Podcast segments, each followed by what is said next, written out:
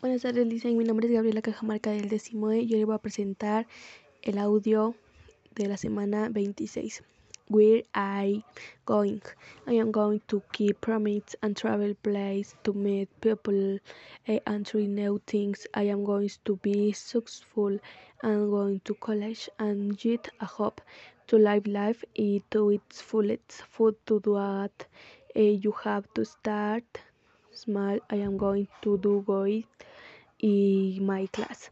At my goals and follow them, I am going to put more effort in my work and analyze and find the full potential of the things I'm doing. Eh, I am going to write and read and study and do my best and go from there.